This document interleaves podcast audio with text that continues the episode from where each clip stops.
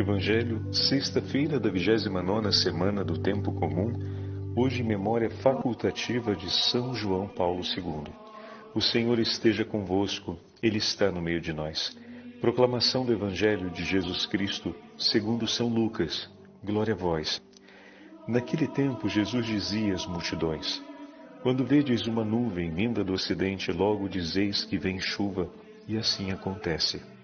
Quando sentis soprar o vento do sul, logo dizeis que vai fazer calor, e assim acontece. Hipócritas, vós sabeis interpretar o aspecto da terra e do céu. Como é que não sabeis interpretar o tempo presente? Por que não julgais por vós mesmos o que é justo? Quando, pois, tu vais com o teu adversário apresentar-te diante do magistrado, procura resolver o caso com ele enquanto estás a caminho senão ele te levará ao juiz, o juiz te entregará ao guarda, e o guarda te jogará na cadeia. Eu te digo, daí tu não sairás enquanto no último centavo. Palavra da salvação. Glória a vós, Senhor. Sexta-feira da 29 semana do Tempo Comum, em nome do Pai, do Filho e do Espírito Santo. Amém. Queridos irmãos e irmãs, a Santa Liturgia hoje nos entrega a conclusão do 12 capítulo do Evangelho de São Lucas. E no texto de hoje, Jesus fala a respeito da importância que tem reconhecer que os tempos messiânicos chegaram e urge compreender isso, pois se aproxima o tempo do julgamento. Se olhamos então o entendimento do 12 capítulo, os ensinamentos de Jesus conduzem os seus interlocutores, que nesse caso praticamente são os discípulos em todo o capítulo, ainda que hajam as nuances de mudança de interlocutores, mas o ensinamento se orienta sempre à figura dos discípulos. Dessa forma, Lucas é, releva que todo o ensinamento proposto pelo Senhor à luz desse 12 capítulo são ensinamentos para nós seus discípulos. Ensinamentos que iluminam o coração dos discípulos a compreender a chegada do tempo messiânico, a compreender a importância de acolher agora o ensinamento do Senhor e de escolher viver em comunhão com Cristo. Então, podemos, nós que estamos lendo no nosso tempo o Evangelho, termos o 12 capítulo como essa grande chamada que o Senhor faz a cada um de nós para voltarmos à intensidade da nossa aliança com Deus. O tempo messiânico chegou, o tempo da aliança completa, da aliança definitiva de Deus, digamos assim, né? completa no sentido de definitiva, é, já chegou e é hora de nós tomarmos parte nessa aliança. Por isso, o chamado à vigilância, o chamado à oração contínua, o chamado a manter a lâmpada acesa, pegando os últimos ensinamentos, né? Se voltamos um pouco mais atrás, a abandonar-se à providência, a não recolher tesouros nesse tempo, mas a confiar-se inteiramente em Deus a entregar tudo de si por amor aos irmãos e, por fim, acolher a novidade do Evangelho com a clara consciência que isso nos une à sorte de nosso Senhor. E quem abraça o Evangelho, de fato, entra numa realidade de divisor de águas. O Evangelho, ele nos coloca da parte de Cristo e assim como o Mestre foi odiado e perseguido, também seus discípulos serão. Mas o Senhor, aqui faço esse parênteses em relação à meditação de ontem, o Senhor não fala isso né, e não mostra o quanto o Evangelho é mais forte do que os vínculos naturais e a sua relevância é maior do que o vínculo natural a ponto de perturbar esse, né, que é um vínculo fundamental entre pai e filhos, entre irmãos, né?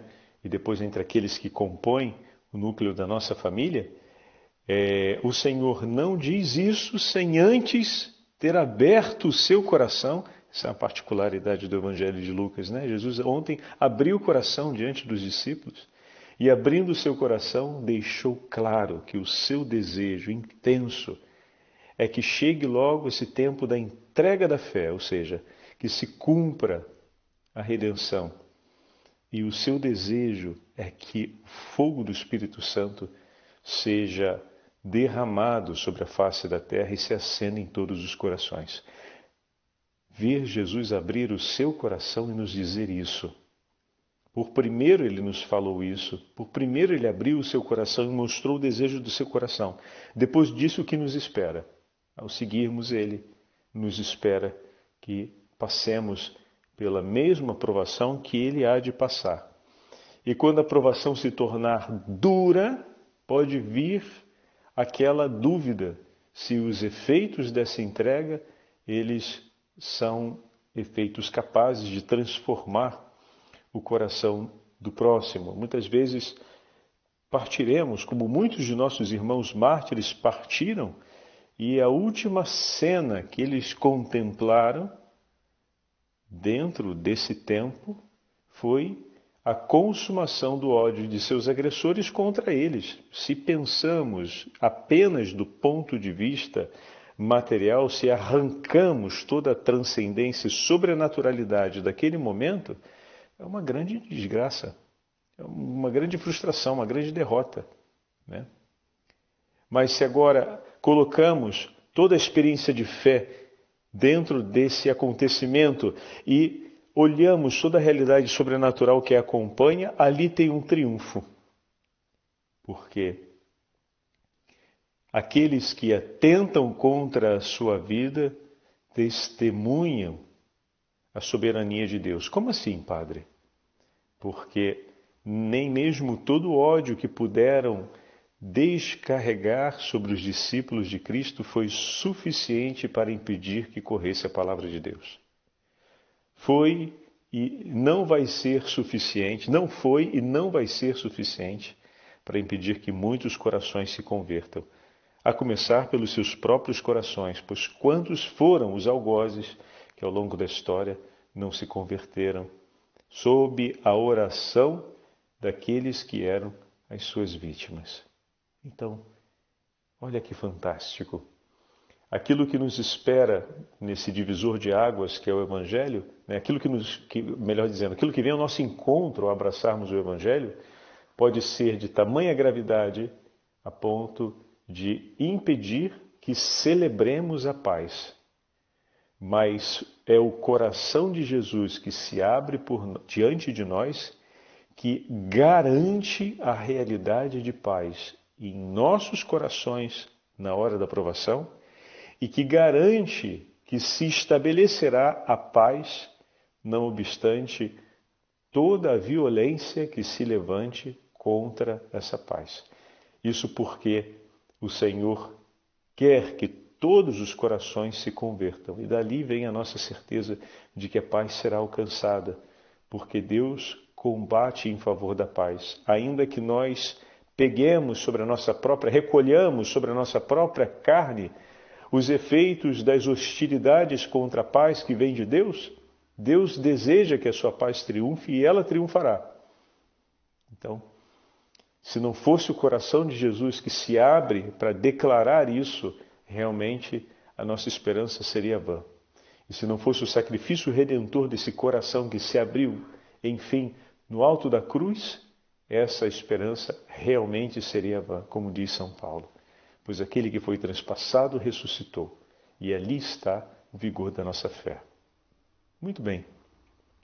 Depois desse, desse belíssimo texto que ouvimos ontem, o Evangelho se conclui então com esse chamado do Senhor. Esse, digamos assim, solene chamado, né? É, solene pela sua relevância, não solene pela forma como é apresentado, porque as apresentações solenes do Senhor vêm sempre acompanhadas do em verdade, em verdade, vos digo. E no Evangelho de hoje o Senhor usa essa imagem muito significativa para falar sobre o discernimento. Ou seja, Ao homem foi dada a possibilidade de conhecer os movimentos da natureza. E o homem buscando sempre estar unido àquilo que está à sua volta, interpreta os sinais da natureza. Se o homem consegue interpretar os sinais da natureza que lhe foi confiada, lembremos do livro do Gênesis, que lhe foi confiado por Deus, como não conseguirá interpretar os sinais desse Deus que lhe confiou todas as coisas e inclusive lhe deu a vida? Esse Deus que tanto o ama e que não mede esforços na hora de abrir seu coração para nós. Já parou para pensar nisso? A gente tem uma dificuldade enorme de abrir o nosso coração para Deus. É verdade, às vezes a gente vai falando a, a gotas de uma torneira mal fechada, né? vai pingando aos poucos. Porque, ou por conta da vergonha, ou porque a gente tem concretamente medo que o Senhor venha, como falávamos ontem, revolucionar tudo em nós, né? Bendita seja a revolução de Deus. Temos às vezes medo de confessar tudo que dentro de nós ainda é causa de desordem, porque sabemos que o Senhor vai querer que tudo se transforme e não queremos nos dar o trabalho de viver essa transformação. Aí nos colocamos como aquele servo. Se lembra, lembra da imagem dos quatro servos? Fiel e prudente, o cínico, aquele que sabendo não se esforça e aquele que não sabendo, mas tendo a, a chance de saber, não fez por onde. Então a gente se enquadra aqui nesse terceiro, dos que sabendo não se esforçam. Às vezes a gente não fala tudo, a gente não abre o nosso coração mesmo diante do Senhor, que a gente sabe que se fizer isso ele vai mudar tudo. Né? Ele vai mexer muito com a gente e essa mexida jamais será para o nosso mal. O Senhor tudo que faz, faz sempre pelo bem da alma. E essa mexida, por mais trabalho que empenhe por mais responsabilidade que imponha, será sempre em favor da nossa santificação, será sempre em favor da nossa felicidade. É que a gente muitas vezes não quer se dar o trabalho de suportar por amor. É engraçado que a gente suporta por pena, ou seja, quando as coisas vão vão mal, a gente fica quieto e vai levando para não poder ficar chato e parecer para os outros que tudo deu errado, né? Às vezes, às vezes, às vezes a gente se esconde, né? A coisa não deu certo, mas não é que a gente não dá o braço a torcer no fundo, no fundo, tem um pouquinho de soberba ali, né? Vamos dizer isso bem abertamente? É, tem, um, tem, tem, tem soberba ali no meio, né?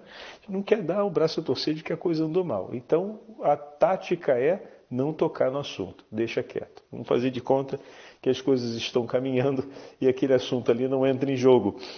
A gente age várias vezes desse, dessa forma com algumas coisas que fazemos. E na vida espiritual, às vezes, acontece o mesmo.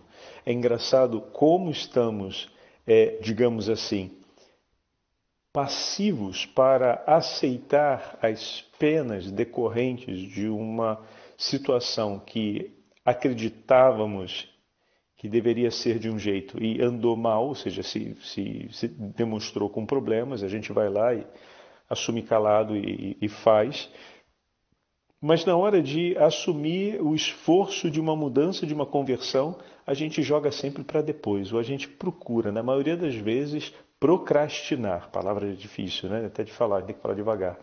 É, de jogar para frente, de procrastinar um pouco mais aquela iniciativa, né? E é aí que entra o paradoxo. A gente sabe que é bom, mas é como se dissesse calma que é bom demais e para o bom demais eu não estou preparado. Não é que não está preparado, né? é um pouco de falta de vergonha na cara, a gente sabe. Mas isso também o Senhor vai mudando e vai nos ajudando a transformar. E aqui é importante. Todo dia pedimos ao, pedimos ao Senhor um tema que falamos lá atrás.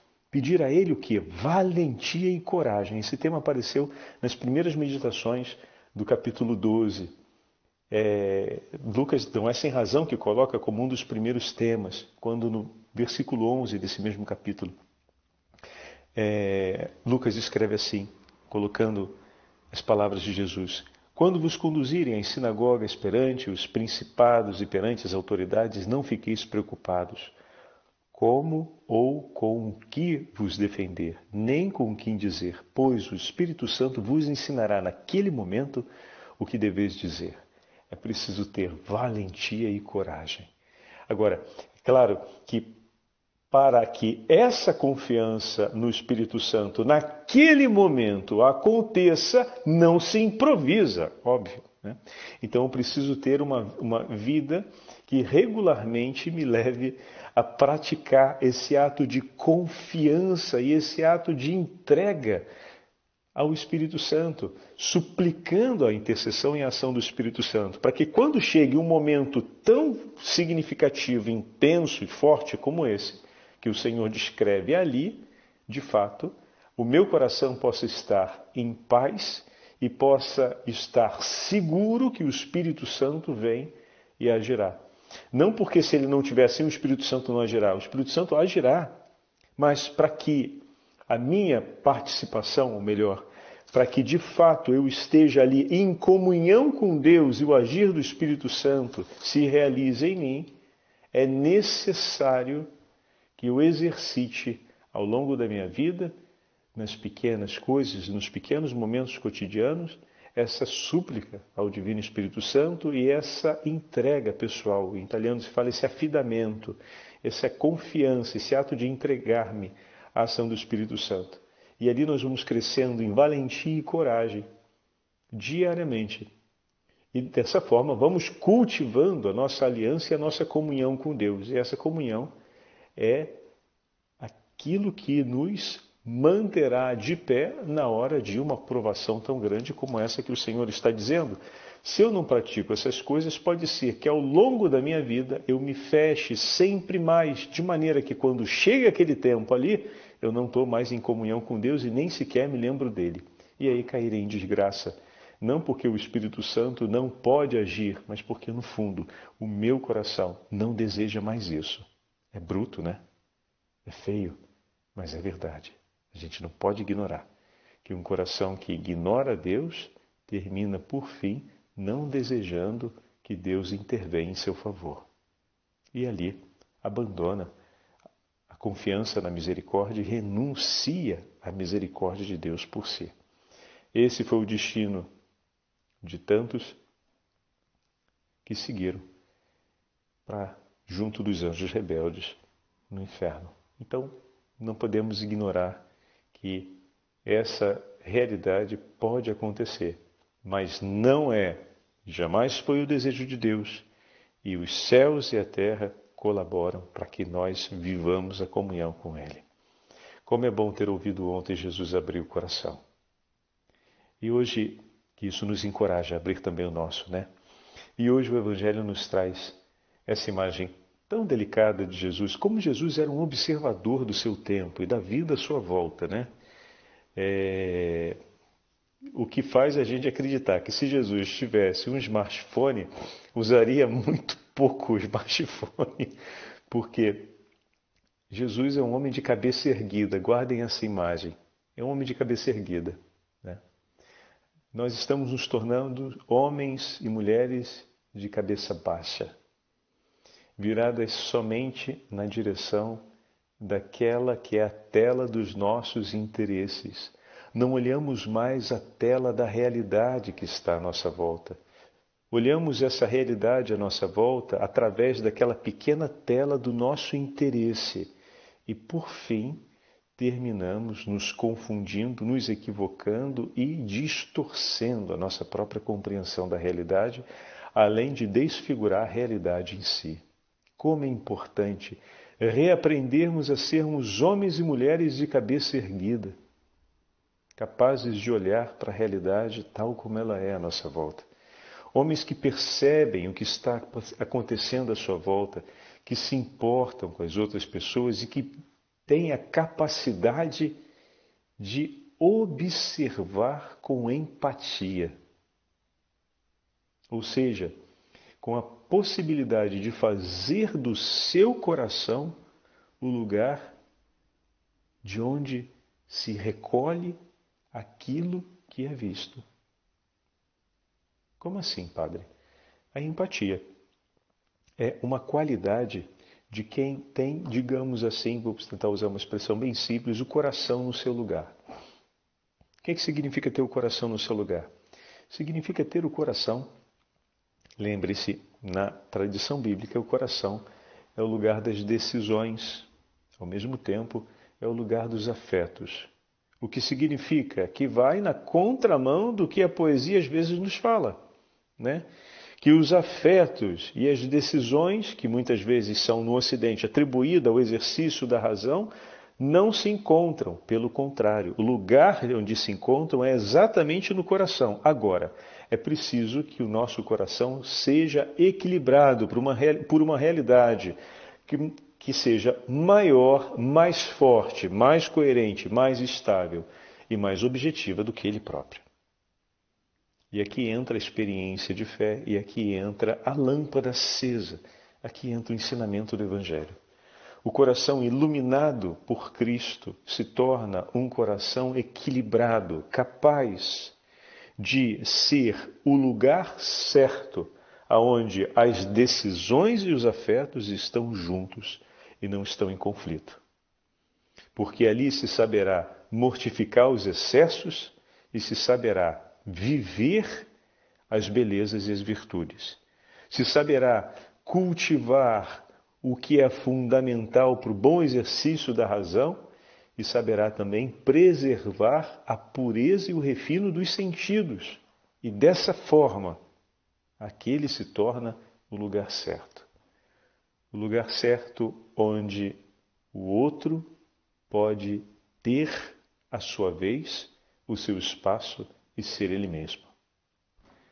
Vocês imaginam que Jesus algum dia olhou para alguém procurando atribuir àquela pessoa um pré-julgamento ou de alguma forma tentando interpretá-la à luz da sua vontade?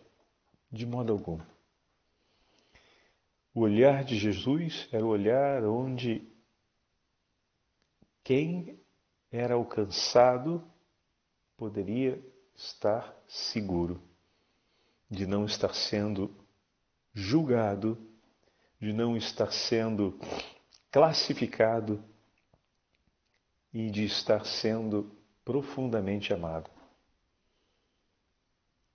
Em outras palavras, o olhar de Jesus e o coração de Jesus permite que você seja você mesmo.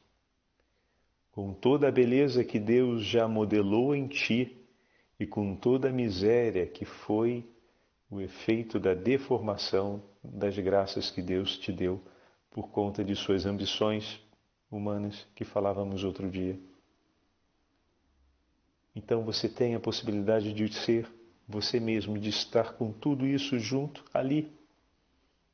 E ele não julga por uma, nem julga por outra realidade, mas te, te vendo por inteiro, te ama por inteiro, e é exatamente esse amor, fogo do Espírito, que vai purificando, como ontem falávamos.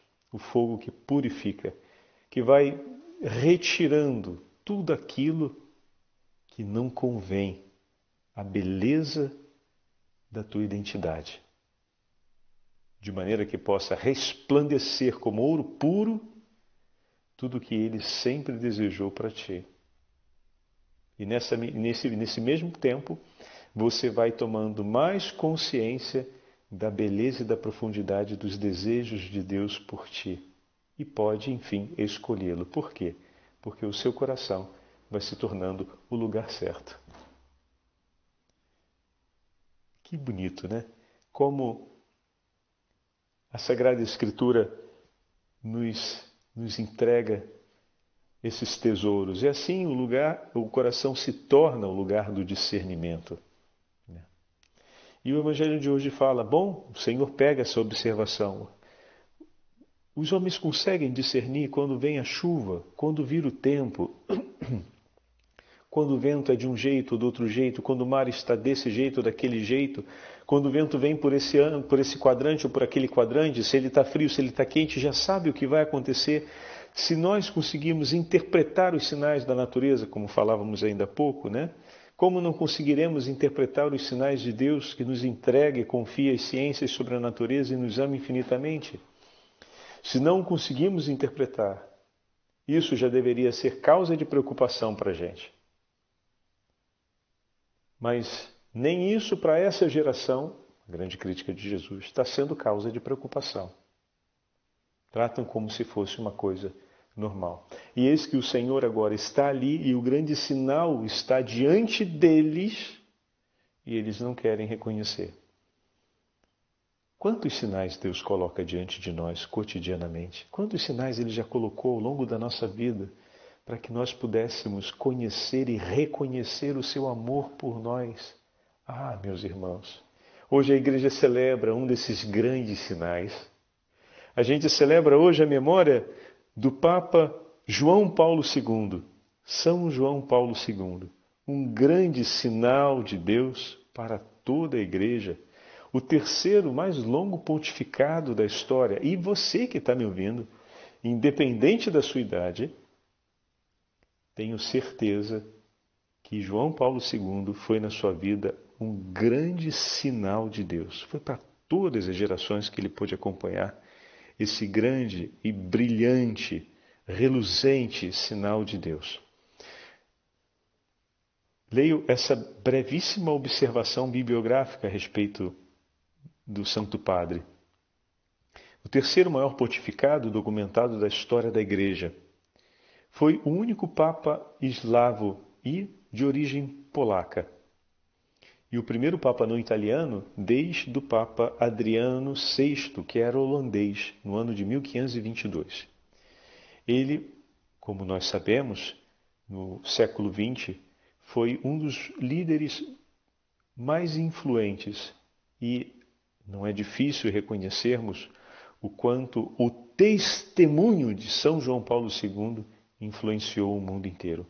Teve um papel fundamental para o fim do comunismo na Polônia e também em toda a Europa. É preciso que, isso, que, que digamos isso. Seu papel foi de extrema relevância, bem como teve uma importância singular na melhoria e na transformação das relações entre a Igreja Católica e as igrejas ortodoxas, o judaísmo e, em parte, também com os protestantes e o Islã foi um dos líderes que mais viajou, enquanto líder, líder né? É, ele teve 129 países visitados por João Paulo II. Teve 129 países que receberam a visita do Santo Padre. Diz aí, é ou não é vigário de Cristo? Rapaz, quantos países ele visitou? incrível, incrível. E a presença do Papa, o nosso Brasil recolheu isso. Em 97 eu estava lá no meio da, estava lá na terra do Flamengo, no meio do gramado, virando a noite para esperar. Se Deus é brasileiro, o Papa é carioca. Vocês lembram disso? Eu ouvi essa frase quando com as famílias. Estava lá, fui no Maracanã também. Foi uma experiência única. Poder ver, era longe para burro, aquele negócio comprido. A gente estava lá no finalzinho e aquele tapetão vermelho com um pontinho verde em cima, a gente brincava, o que é o que é? Uma, uma, uma fita vermelha com um pontinho verde em cima, é o Papa na Terra do Flamengo, porque de fato, com a casula verde, pequenininho lá, naquele tapetão comprido, era só o que a gente conseguia ver. Naquela época a gente ainda não usava óculos, mas a gente já estava vendo desse jeito, né? Imagina, hoje acho que nem o tapete vermelho eu viria. ainda bem que foi naquele tempo. Mas enfim, 129 países que, por onde ele passou. Sabia falar muitas línguas, é, é um grande poliglota. Como parte de sua ênfase especial na vocação universal à santidade, pasmem, São João Paulo II beatificou 1.340 pessoas e canonizou 483 santos. Essa quantidade é maior do que todos os seus predecessores beatificaram e canonizaram juntos nos últimos cinco séculos. Tem noção disso? Incrível. A gente não sabia desses números, né? E no dia 2 de abril de 2005, ele partiu seguindo para a casa do Pai. Completou um caminho, combateu o bom combate, guardou a fé e foi para junto do Senhor. Ele se esforçou, como diz o Evangelho de hoje, e entregou tudo de si para conquistar a reconciliação e a aliança, caminhando em direção ao justo juiz, ao justo magistrado, conduziu a Igreja de Cristo à reconciliação, de maneira que a marca do seu pontificado é um caminho de reconciliação através do coração imaculado de Maria. O Senhor esteja convosco, Ele está no meio de nós. Pela intercessão de São João Paulo II e da Santíssima Mãe de Deus, a Beatíssima Virgem Maria, abençoe-vos o Deus Todo-Poderoso, Pai, Filho, Espírito Santo.